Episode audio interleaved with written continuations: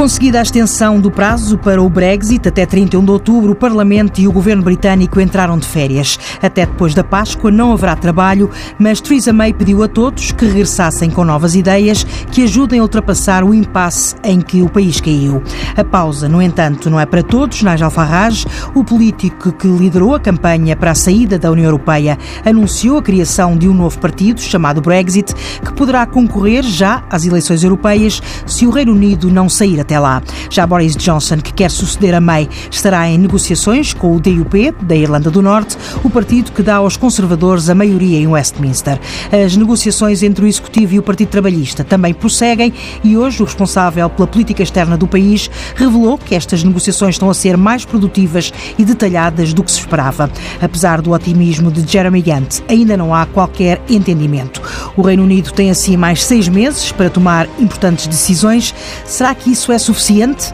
No Mapa Mundo de hoje tem como convidado José Pedro Teixeira Fernandes, investigador do Instituto Português de Relações Internacionais. Boa tarde, professor. Olhando para o processo até agora, o problema do adiamento do Brexit pode regressar outra vez no outono?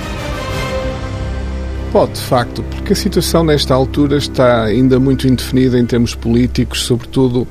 uh, do lado do Reino Unido, de perceber o que é que poderá ser a saída para este processo. Uh, na realidade, o que aqui se fez, uh, fundamentalmente pelas razões conhecidas que um cenário a concretizar de saída sem acordo seria, penso eu, muito problemático para britânicos, mas também para a União Europeia, embora os graus de intensidade não sejam necessariamente os mesmos numa situação desse tipo. Eh, o que se fez aqui foi mais um adiamento, tentando ganhar tempo, objetivamente, e também esperando que possa hum, surgir, entretanto, uma clarificação e uma saída política do lado britânico. Eh, bom, hum, essa, essa saída política do lado britânico, a questão é tentar perceber, nesta altura, se estes seis meses, eh, que são ainda um certo período de tempo, serão suficientes para encontrar, dadas as divisões que há nos partidos políticos britânicos, na sociedade britânica eh, e as hipóteses de a desbloquear. Eh, na realidade, eh, nós continuamos em grande parte com as possibilidades que tínhamos aqui nestes últimos meses em aberto, eventualmente algumas agora parecem-nos mais plausíveis que outras, é verdade. Mas elas são, e lembrando um pouco esse processo, por um lado, há aqui uma, ainda uma hipótese, pelo menos teórica, de, de saída sem acordo, no sentido em que não foi feita ainda uma revogação formal jurídica. O que houve é, isso é conhecido, um conjunto de votações no Parlamento Britânico no sentido politicamente a afastar, eh, mas depois será necessário eh, um ato jurídico formal que ainda não foi feito. Portanto, podemos ter aqui uma possibilidade, ainda que residual, eh, de o Reino Unido não chegando, entretanto, a qualquer acordo com a União Europeia, ratificando o acordo do Theresa May, por exemplo, e participando no processo das eleições para o Parlamento Europeu, teríamos então aqui ainda uma saída a 1 de junho. Bom, esse parece não ser ser um cenário provável, mas uh, não podemos também afastar totalmente. Uh, depois, o que me parece um uma possibilidade hum, provável eh, é que o acordo que Teresa May negociou com a União Europeia volta a aparecer de alguma forma aqui em cima da mesa das negociações. Ele já apareceu várias vezes, já várias vezes foi rejeitado. Hum, não sei se desta vez se criarão circunstâncias políticas para o fazer passar. Eh, porque eh, já vimos que do lado do Partido Conservador e dos seus aliados da Irlanda do Norte, o Partido Unionista da Irlanda Irlanda do Norte, eh, está a ser extraordinariamente difícil encontrar eh, uma base de apoio que garante essa passagem, primeiro politicamente e depois eh, através dos mecanismos jurídicos. Teresa May, nestas últimas semanas, tem tentado, do lado dos trabalhistas, aqui alguma ponte de entendimento, não mexendo nesse acordo transitório com a União Europeia, mas através da alteração da declaração política que aponta um caminho, até agora o caminho seria estar fora da União Aduaneira eh, e, portanto, o Reino Unido entrar em negociações para uma relação definitiva com poderia ser uma autonomia total política comercial. Não é essa a linha dos trabalhistas. Eh, as negociações têm estado na base de uma possível entendimento sobre uma futura União Aduaneira, mas na realidade ainda não deram resultados concretos. Até porque aqui entramos naturalmente num cálculo político que é também uh, saber se, não chegando a esse entendimento, se a solução poderá ser eleições. É outro dos cenários que uh, temos tido aqui em cima da mesa já há vários meses, a possibilidade de serem convocadas novas eleições gerais no Reino Unido. É um cenário que os conservadores querem evitar. Sim, eu penso que os conservadores, nesta altura, e a manterem-se as tendências de voto uh, que conhecemos, uh, seriam extremamente penalizados. Uh, ao mesmo tempo, o, o, ciclo eleitoral normal vai até 2022, portanto é um ciclo longo. Da parte dos, dos trabalhistas, por um lado, há aqui uma hipótese de chegar ao poder mais cedo, se interromperem o círculo vitoriosamente para o seu lado. Mas isto, apesar das sondagens darem resultados resultados bastante mais favoráveis aos trabalhistas nesta altura do que aos conservadores, eh, continuam a levantar aqui, na minha opinião, muitas incógnitas. Eh, a primeira é a situação política no Reino Unido é muito volátil em termos de opinião pública nesta altura. Eh, às vezes, um acontecimento, uma situação nas negociações que se cruza com isto altera aqui as tendências de voto de maneira significativa, as intenções de voto mais corretamente. E penso que também há aqui um risco que provavelmente os próprios trabalhistas devem ter na memória. Em 2017, quando entramos neste Parlamento e neste Governo, houve aqui uma antecipação, uma jogada de antecipação de Teresa May. Ela, quando uh, tomou a iniciativa de antecipar eleições, aqui há um detalhe que também é importante ter em conta. Não será possível antecipar eleições sem dois terços dos deputados do Parlamento estarem de acordo com essa antecipação, o que também não é provável, uh, porque isto implicaria uh, a grande maioria do Partido Conservador conservador uh, votar nesse sentido. Mas uh, continuando aqui o raciocínio, uh, as sondagens pareciam dar uma vitória muito clara à Teresa May. aliás, era essa a intenção seguramente dela, no fundo, amplificar a maioria que o hum, David Cameron tinha e até consolidar também a sua própria liderança, mas isto saiu ao contrário em termos de deputados, perdeu até a maioria absoluta. Portanto, eh, os próprios trabalhistas podendo ganhar, e o cenário atual, se elas ocorressem, seria que ganhariam, mas também não é certo que atinjam um patamar ter uma maioria absoluta de deputados, para já também não indicam esse caminho as sondagens, nem que coligações poderiam fazer e se eles próprios não iam ficar também numa situação uh, muito frágil no poder e, e, e, também acabar por depois ficar uh, focados nessa situação e aumentar as suas divisões. Claro que há aqui ainda uma hipótese também poderá desencadear eventualmente uh, eh, as eleições, que será uh, numa nova apresentação de uma moção de censura pelos trabalhistas, que esta sim seja aprovada. Temos, temos a hipótese que uh, tem ganho também consistência e debate, que é a hipótese do referendo, de um segundo referendo. Elas já vêm falando há vários meses, há crescentes movimentos na sociedade britânica também nesse sentido, mas acho está, como todas as hipóteses anteriores, enfrenta dificuldades e também riscos. A primeira é, é necessário que o próprio Parlamento, o Parlamento atual, eh, queira ir por esse caminho e para já os sinais não têm sido no sentido que exista uma maioria para eh, fazer esse segundo referendo. Eh, esse segundo referendo, mesmo ocorrer, em princípio seria nos moldes do primeiro, um referendo politicamente indicativo, mas não vinculativo juridicamente, o que não significaria que o seu resultado naturalmente não fosse seguido pela classe política britânica, aliás, como o primeiro, mas. Uh, se neste momento parece que a ser feito um referendo a vitória hum, dos que pretendem ficar na União Europeia seria bastante clara, na ordem dos 55%, mas mais uma vez aqui as sondagens também são bastante voláteis. Uma coisa é dizermos isto agora, outra coisa é em cima mesmo do referendo, cruzando-se até outras situações e a própria dinâmica da campanha e até um espicaçar eventualmente de um certo orgulho nacional britânico não poder inverter isso uh, e dar no limite um resultado ao contrário uh, ou até uh, um resultado que, que, sendo uma vitória dos pretendem ficar mas uma vitória de tal maneira estreita que também continua a deixar o país fundamentalmente fragmentado nesta situação. Este Bom, fim de semana, não sei se o professor viu o, os dois antigos primeiros-ministros da, da, Irlanda um, e da Grã-Bretanha assinaram um texto conjunto um, no The Guardian, falando sobre a forma como foi possível chegar ao acordo de Sexta-feira Santa, que acabou com o conflito na Irlanda do Norte. Uh, eles falavam um, no, no, nos referendos, defendiam um novo referendo um, ao Brexit, dizendo que uh, quando foram confrontados pela primeira vez com, este, com esta questão, os britânicos uh, tinham apenas promessas, não tinham factos, e davam o exemplo dos dois referendos que ocorreram nas Irlandas depois de, do acordo de 98. Há lições que podem ser transpostas deste processo da Irlanda para o atual do Brexit? Em parte, penso que há, mas o terreno também não é muito comparável em certos aspectos. Quer dizer, obviamente que há aqui uh, lições que podemos considerar que,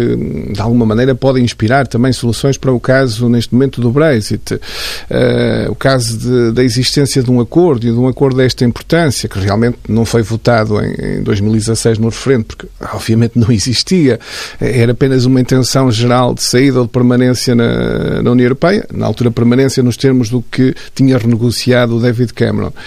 Eh, mas eh, Aqui, este processo apresenta sempre aqui um grau de particularismo significativo ao mesmo tempo. Claro que a questão da Irlanda do Norte uh, e pela importância desses acordos de paz da Irlanda do Norte também os podemos considerar aqui de, de alguma forma como um modelo que depois tem que ser uh, sufragado diretamente pela população. Podíamos considerar até outros exemplos num outro plano uh, dos referendos que foram repetidos em casos de tratados europeus, na Irlanda, por exemplo, com o Tratado de Lisboa, ou na Dinamarca com o Tratado de Maastricht. Hum, mas são sempre casos que, tendo, pontos de comparação hum, mais ou menos razoáveis, ao mesmo tempo também não consideram, eu acho que, especificidades próprias desta situação britânica. Eh, porque isto o problema que eu vejo também com o andamento desta situação é, é estar a, a, a, tornar esta questão da saída do Reino Unido da União Europeia uma linha política maior, onde as o eleitorado britânico cada vez mais se posiciona no sentido de estar a favor ou contra uh, e torna mais secundárias o que seriam as linhas políticas normais, uh, ou seja, estamos a favor de uma economia mais liberal ou mais social ou determinado tipo de medidas políticas num sentido mais de direita ou conservadores ou mais de esquerda progressistas. Isto acaba por esbater-se e ficar num plano secundário eh, e, e tornar-se estas identidades a favor e contra o Brexit identidades extremamente politizadas. Eu penso que isto é mau para os dois grandes partidos britânicos. Eh, para os conservadores está a ser neste momento, por estar no poder, bastante mau o processo pelas divisões que têm tido e pelas fugas até previsíveis de eleitorado, eh, mas os trabalhistas também de uma forma diferente, eh, desde logo porque o próprio Jeremy Corbyn e a parte do Partido Trabalhista que está mais neste momento no poder também não é particularmente entusiasta da União Europeia, pelo contrário, até. Há um entusiasmo moderado ou pelo menos uma vontade de permanecer na União Europeia, provavelmente da maior parte do seu eleitorado, eh, mas estas tensões também acompanham os dois partidos e fragmentam de alguma forma o sistema político. Por exemplo, nós quando vamos às intenções de voto uh, nos dois partidos, elas passaram de, mais de 80% do que foi o resultado dos votos nas uh, últimas eleições para neste momento andam nos 60%. Ou seja, os ganhadores estão a ser aqui outros partidos. Por exemplo, uh, o caso do Nigel Farage, que volta a aparecer aqui em cena do lado captar o eleitorado dos conservadores, ou pelo menos intenções de votos com o Brexit Party. depois temos o partido Change UK, da mudança no Reino Unido e o Partido Independente, que foi formado também, no fundo, com cisões quer de trabalhistas, quer de conservadores, uh, que também está aqui neste terreno agora eleitoral. Não sabemos ainda o que vale exatamente, mas eh, naturalmente que eleições eh, europeias e um referendo, como estamos aqui a falar, são um terreno particularmente importante para esses partidos se posicionarem e ganharem eleitorado. O meu receio nesta, nesta situação, no caso britânico, é que isto se torne um problema estrutural independentemente do resultado do referendo, eh, que é, mesmo admitindo que, num cenário otimista, o referendo dá uma votação razoavelmente clara no sentido da permanência, mas se houver estrutural realmente uma, uma minoria, mas uma minoria consistentemente, alguns entre os 40% e 45% contra uh, a União Europeia, isso vai ser muito problemático porque o problema não vai desaparecer, uh, embora possa ter ali um momento de inversão. Oh, professor, olhando agora uh, pelo lado da, da Europa, uh, a necessidade de evitar um não acordo uh, a todo o custo, pelo menos para grande parte dos líderes europeus, pode vir a ter custos adicionais eh, para a União Europeia. Por exemplo, Macron eh, dizia que não se pode deixar que este tema do Brexit continue a bloquear o avanço do projeto europeu. A Europa está paralisada perante este Brexit? Sim, o Brexit tem implicações, uh, implicações que não são menores no, no, processo europeu, no processo de integração europeia. Uh, claro que também não podemos ver só, eu, eu percebo perfeitamente a perspectiva de, de Emmanuel Macron, uh, assumidamente europeísta, tem tido até uma atuação política de relevo e procurado, no fundo, relançar o processo de integração europeia e apostado até bastante em ser ele o dinamizador e, de alguma forma, assumindo um estatuto tradicional da França como motor juntamente depois com a Alemanha, mas eh, numa certa liderança francesa neste processo, eh, e aí eh, há objetivamente razões para considerar que o Brexit é um problema neste, neste caso. É um problema nos dois sentidos, quer dizer, é um problema quer por ainda estar indefinida a situação, é um problema também a própria continuidade da, nesta situação em particular dos britânicos na União Europeia, porque hum, vamos ainda perceber que impacto é que isto terá nas eleições europeias, num primeiro momento, se elas vão ser disputadas também pelos britânicos, como tudo parece indicar nesta altura, não podemos excluir ainda que isso não ocorra assim, mas que efeito isso também vai ter noutros partidos e hum, noutros resultados de outros Estados é outra questão. Eh, em segundo lugar, também há aqui um, uma questão que não é menor, que é eh, como é que os, eh, os britânicos se vão comportar enquanto continuam na União Europeia, mas nesta situação transitória, supostamente de saída num período de tempo relativamente curto, e sobretudo como é que eles se vão posicionar em debates críticos. Estava a pensar, por exemplo, no quadro financeiro plurianual que está em negociações ou outras situações deste género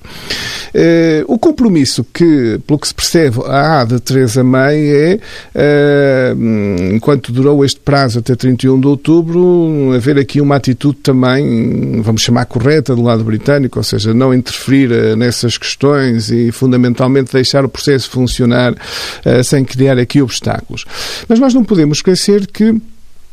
é, pode haver aqui também uma situação de mudança do próprio governo sem eleições, ou seja, por alterações no próprio Partido Conservador que façam chegar um outro líder uh, ao governo. Uh, para já isso não tem sido possível porque os caminhos têm estado bloqueados uh, aos rivais Teresa May, mas é uma situação que também poderá ainda ocorrer. e isso seria bastante problemático do meu ponto de vista. Um Reino Unido liderado, por exemplo, por um primeiro-ministro hum, ainda mais uh, contundente nestas negociações e da ala mais eurocética do, do Partido Conservador ocorrer essa situação, uh, seria bastante problemático. Neste sentido, Macron toca em questões que, de alguma forma, são, diria, pertinentes, não são problemas menores, embora também não se possa reduzir a questão dos problemas da União Europeia ao Brexit, que também às vezes é cómodo uh, achar que o processo também não avança só por causa do Brexit, mas obviamente há todo um terreno de contestação dentro da União Europeia, para além dos britânicos, no, no leste europeu, com o caso da Itália, que também seguramente seriam bastante um, difíceis de ultrapassar para qualquer dinâmica de aprofundamento da integração. Mas com o Brexit, claro, o, a situação ainda se torna mais complicada neste próprio funcionamento interno da União Europeia. Professor, e hoje, que livro é que nos sugere? Eu tenho aqui uma su uh, sugestão de leitura de um livro que me despertou aqui a curiosidade há umas semanas atrás, uh, porque um, toca, toca num, num, assunto pouco abordado e penso eu relativamente mal conhecido. Uh, não temos também ainda em língua portuguesa. O livro foi publicado em França aqui há meia dúzia de anos atrás, em 2012 mais exatamente. O título em português é de Vichy à Comunidade Europeia, o que já é um título aqui um pouco estranho, da França de Vichy à Comunidade Europeia à primeira vista, nós não estaríamos a ver aqui qualquer uh, ponto de contacto ou ligação. É de um politólogo francês, o Antonin Coin, uh, publicado pela imprensa universitária francesa. Ele traça um, uma, uma situação curiosa que é das ideias que gravitavam à volta da França de Vichy, no fundo com todo aquele ónus do colaboracionismo com a Alemanha nazi, de intelectuais e políticos, juristas também, que de alguma forma propunham também planos, isto é, é um dos aspectos curiosos, para a unificação da Europa e para a reorganização da Europa, muito numa lógica,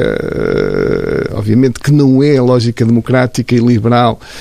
que depois veio a presidir e se impôs com a derrota da Alemanha nazi a seguir ao final da Segunda Guerra Mundial, mas na realidade há aqui um caminho curioso de algumas ideias, nomeadamente poderíamos chamar, eu penso com rigor, tecnocráticas, de gestão tecnocrática da economia, que fizeram talvez o seu caminho também para a, primeira comunidade europeia, pelo menos, do, do carvão e do aço. Uh, portanto, este, este, é um livro curioso para quem tem uh, curiosidade em saber mais sobre aquele primeiro momento fundador uh, da Europa nos anos 50, da influência francesa e também do percurso de algumas ideias que depois apareceram nas soluções técnicas concretas do processo de integração. Com o livro sugerido pelo professor José Pedro Teixeira Fernandes, encerramos mais um Mapa Mundo. Até para a semana.